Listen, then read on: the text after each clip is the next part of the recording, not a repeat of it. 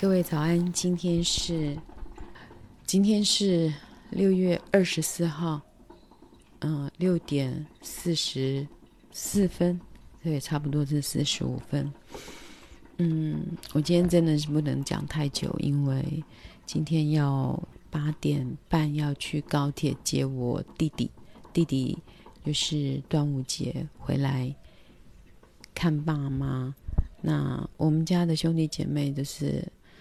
啊、他们这么都，他们都很棒，很好，很好的手足，是我很好的手足。然后我大地尤其温暖嘛，我曾经写过他非常就是善体人意，然后他还有一种小小傻气，顿顿，但事实上他是应该算是科技公司的一个。呃，比较高级的主管，我弟他就趁着假期，就是回来看爸妈。那他们家跟我们家是完全不同，他们家就是一大早就是要去玩啊，干嘛？全家都是五六点就起来了。那我们都是睡到饱，然后就觉得啊，好像很累，吃过午饭再出门好了。然后午饭又弄得很慢，就是。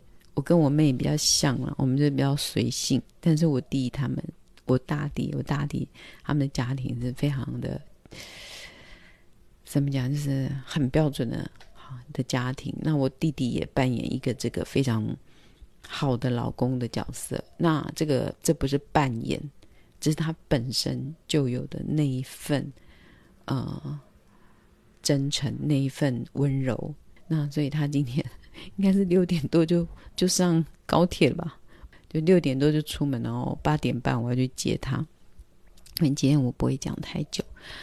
嗯，我昨天写了一篇文章，那我是用连接的，连接了一篇，就是反正就是有统战阴谋 的一个那种中。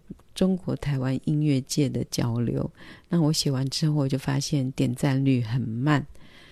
然后我我也发现，脸书在这阵子只要是呃写跟政治有关的，它就会点赞率很慢。我以前我记得我以前随便写什么政治的，因为我的我的脸书的朋友都是同温层，所以多多少少一下子就可以很多赞。然后我不是在乎赞多少的人，我是在乎是谁在操纵这件事，而且我们要如何突破这个操纵。唉，真的我没有我没有在在乎我的按赞数，就没什么好在乎的啦。我没有在乎，因为我的生活如果被很多人按赞。我就感觉我被更多人知道了，那其实我心中也会有带有一点小小的压力。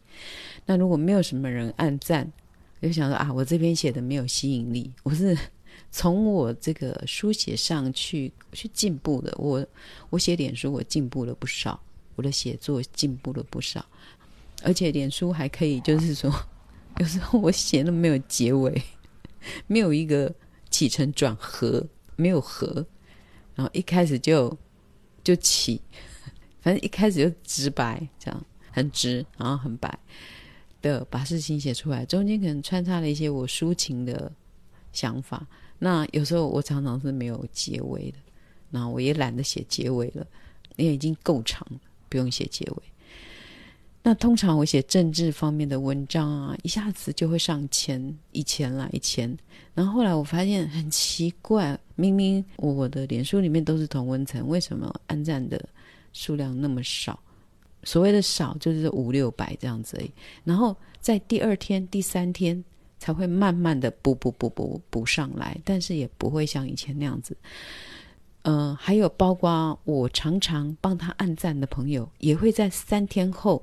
才会出现在我的脸书，所以我不是为了按赞数，我更不在乎那个，我是很在乎那个控制我们按赞数的那个机制，我讨厌，然后我想要找到方法来对付他。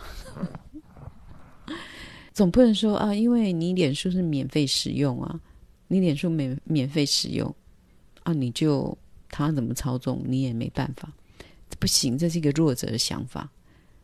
脸书没有我们的话，他如何成为他如今的壮大？脸书没有我们提供文字、图片、影音，它如何有内容？它是空的。这就像一个国家一样。如果一个人自称他是国家，成立的国家，他没有子民，他没有他的人民，他就是一个很弱的国家，他没有人民的国家。等到很多人民向他的时候，他必须要公平正义，他不能去操纵。人民的意识，他不能去操纵阶级。就是我不觉得我们我们没有付钱就不能要求，我们没有付钱，但是我们有付出我们最重要的内容啊。他的脸书之所以可以得到这么多人，是因为有很多人付出了良好的、美好的、及时的内容，去让他有这个壮大，所以他不应该。反过来操纵我们，这是我的看法。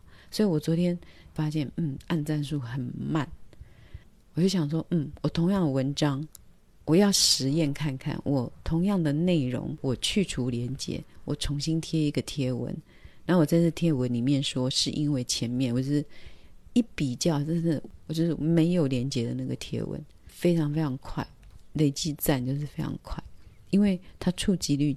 就像我平常写我儿子，平常写我儿子，完全没有什么政治啊什么，写我儿子真的，一下子就两千赞，然后我就想说，怎么会那么多？我怎么会那么多赞？我儿子真的是救了我的那个职业生涯，是被我儿子救的。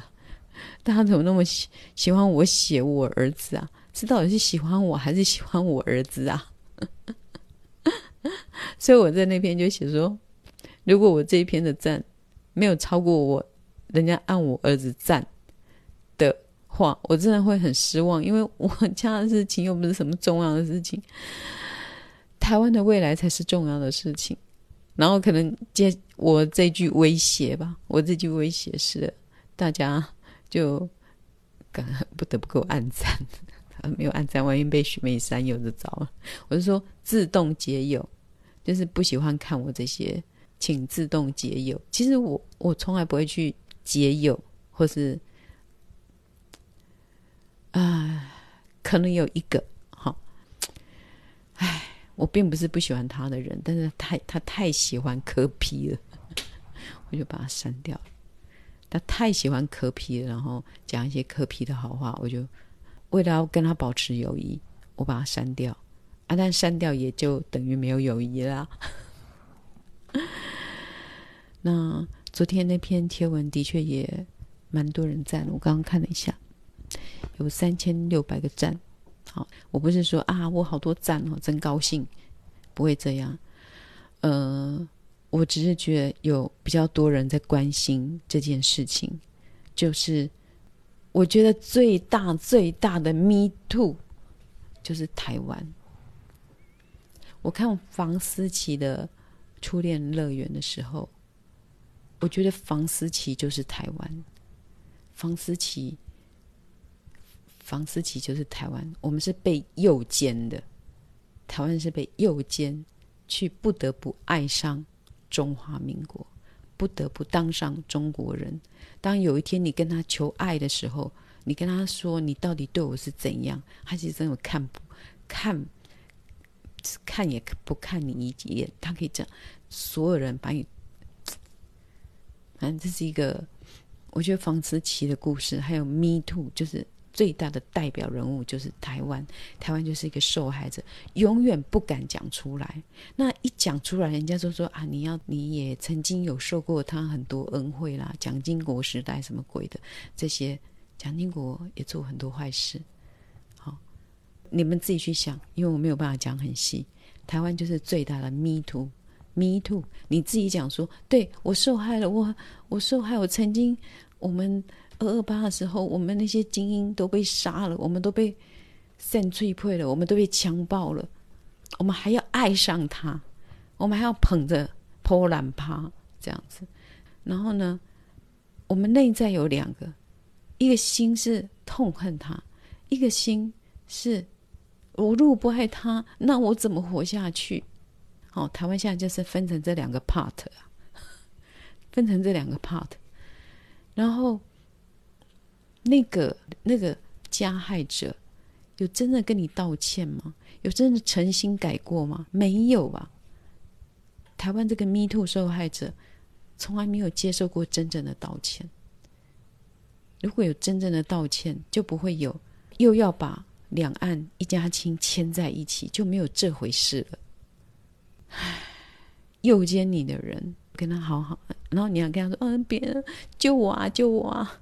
我我我是被受侵害的人啊！”然后你还跟他卿卿我我，两岸一家亲，说我们过去有多少共同的回忆啊！真是怀念呐！这样，如果一个女生她在 meet 的过程中表现这样，我我我根本就不敢去声援她，哎。因为我觉得我我好像这样声援好像错了，然后逼他一定要，其实他搞不好心中并不认为。还有界限的问题，很多人就是不懂那个界限。那有人告诉我说，因为那个被那个的时候啊，被被人家那个的时候就愣住了，就不知道怎么回应。对，那就是台湾那时候，那时候我们迎来的中国国民党。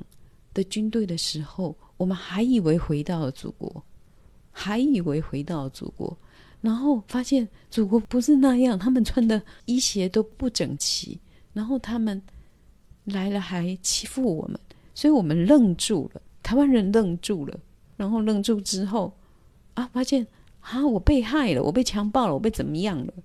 我的爸爸被杀杀死了，我的叔叔不见了，我们愣住了，我们不知道该怎么办。多年后的现在，我们我们可以讲出来了，我们可以讲出来了。我们是台湾，我们台湾人，好吧？你们那时候来，我们把你视为台湾人，因为也也有许多当初外省二代的人，也真正的落地成为台湾人。我们接受，好，我们接受了。但是啊，他们还没有结束他们之前的恩怨呢、啊，是。国民党跟共产党他们打来打去，打来打去，啊，打打打，就国民党输了，跑到这里来，然后就把我们强暴，好，就把我们诱奸了啦，诱奸了。然后我们要讲出 Me Too 的时候，诶，他们又回来了，他们两个那个国共内战又又在那边爱来爱去了，然后又把我们整个就拖进去中国的领域，什么嘛，什么？这样讲有没有很简单啊？可以了解。台湾为什么要划清界限？我就说我的女性成长是跟我的政治成长启蒙是一起的。其实你就一起想就对了，一起想，你一起想，你的女性的自主的 power 你也会上升，你对国家的认识你也会上升。然后为什么要划清界限？如果你没有能力划清界限，你就要有能力去说：“哎呀，阿伯，你求你家买啦 买啦，你也不得了。”你要非常的巧妙躲过这一切，而维持一个表面良好的关系。但是你有这个能力吗？我们台湾人就是像我啦，人家来摸我话，我第一个动作在啪，马上把他打走。我不会那么那么有技巧的在说：“哎呦，在那边政治性的说，哎呦，买啦。”你按那个我摸，你你手麦来啦。他不会说你按那个我摸，他说你手麦来啦，你拔得啦，那我的欢乐啊，政治性的口吻啊，我就比较不会。我就如果人家手过来，我马上就啪啪过去，然后就会搞坏场面。界限，界限是很难去，界限很难定啊，界限很难定。有的人界限不清楚，界限不清楚不代表别人可以去侵犯你。但是，你今天如果遇到的就是一个像中国那样子的恶霸，他侵犯你，你你被侵犯了，才在说，嗯，我穿这么暴露，我穿这么暴露，我没错。可是你遇到的是色胚呀、你遇到的是色胚，你谁知道谁是色胚？我们在台湾现在，我们有比较好的文明，我们可以去控告说，怎么样？我穿个比基尼走在路上，我穿个比基尼走到路上，你也没有资格碰我的身体。对，但是我们遇到好人的时候是这样的，你遇到色胚，他就不是这样。那中国就是一个色胚，他一天到晚想要偷摸我们。飞机在空中飞来飞去，他不是这样想要偷摸我们吗？所以我们的界限要非常的清楚，讲话要就是为什么总统讲话要那么小心？所以柯文哲说要重启服贸啊，服贸就是大开门户啊。如果各位你们现在有个专业的工作的话，会有一个也有同样专业工作人比你更低的薪水把你的工作抢掉。因为你年纪大了，或者是公司负担太大嘛，那就请你走路选一个比较便宜的。然后你就会听到满路，就像我们过去在马英九当政府的时候，走到哪边都是中国腔，你受不受得了？就你整个台湾是要整个被换血掉，被整个稀释掉，那一种感觉，我们会有心痛，我们会有心痛。不再是我们的国家了，不再是我们的台湾了。有人不喜欢听政治，但是喜欢听我讲一些生活啊、女性成长啊。我告诉你，我的生活、我的女性成长，都是从政治中去体会到的。所以界限很重要。他一直在面骚扰啊，空中骚扰我们。不生气嘛？有人都习惯啊，习惯了没关系啦。回梦姐不要紧呐，回梦姐也没给他做那种事，就让他摸一下没关系。唉，重启服贸可以谈嘛？可以谈谈重启服贸吗？不重启干嘛要谈？他就是要重启，他就是要重启，重新服务贸易协定，根本就不要讨论细节了。不要就是不要啊！讨论讨论之后说啊，那不要好了。那干嘛讨论？浪费国家资源。就是说，人家要来偷摸你，哎，我可以摸你到肩膀，我可以摸你到胸部，还是摸你到乳沟，还是还是我可以摸你的脸，还是我摸你的头发？不行不行，你不能摸我的脸，你只能摸我的头发。有这回事吗？界限就是界限。你跟一个色胚说：“好，那我跟你协定哦。好啦，好啦，让你摸，但是你不能侵犯到我的重要部位哦，胸部不行哦，下面不行哦。”然后他就说：“哎，亲嘴可以吗？亲嘴不行，不行。好好好，再一直修订，一直修订我们的条款。那摸脸可以吧？摸脸，嗯嗯嗯，在面哦。然后可能有人投票就说：好，摸脸可以。那那可能另外没办法的，没办法，为了要。”连同其他法案你要通过，我们就硬说不行，只能摸头发。哼，你知道你被色胚摸了头发之后，现接下来他要摸什么？所以呢，界限很重要。尤其台湾，我们遇到的不是正人君子啊，我们今天遇到的是日本，我们遇到的是韩，是是美国，都是正人君子。但是我们今天遇到的是一个色胚。好，我讲完了，我要去载我我弟弟。今天就讲到这里。今天的内容虽然是有一点嗯政治性，但是其实我是从政治中去得到女性的觉醒、女性的自立，就是怎样当一个女性，我是从政治中体会到的。所以这是非常好、非常好的方法。你也可以从女性去体会政治，就是这是非常好的方法。我我只是在这里提供我的经验。好，那我要走，我要赶快去。载我弟弟的好，拜拜，拜拜，祝大家今天过得很好，拜拜。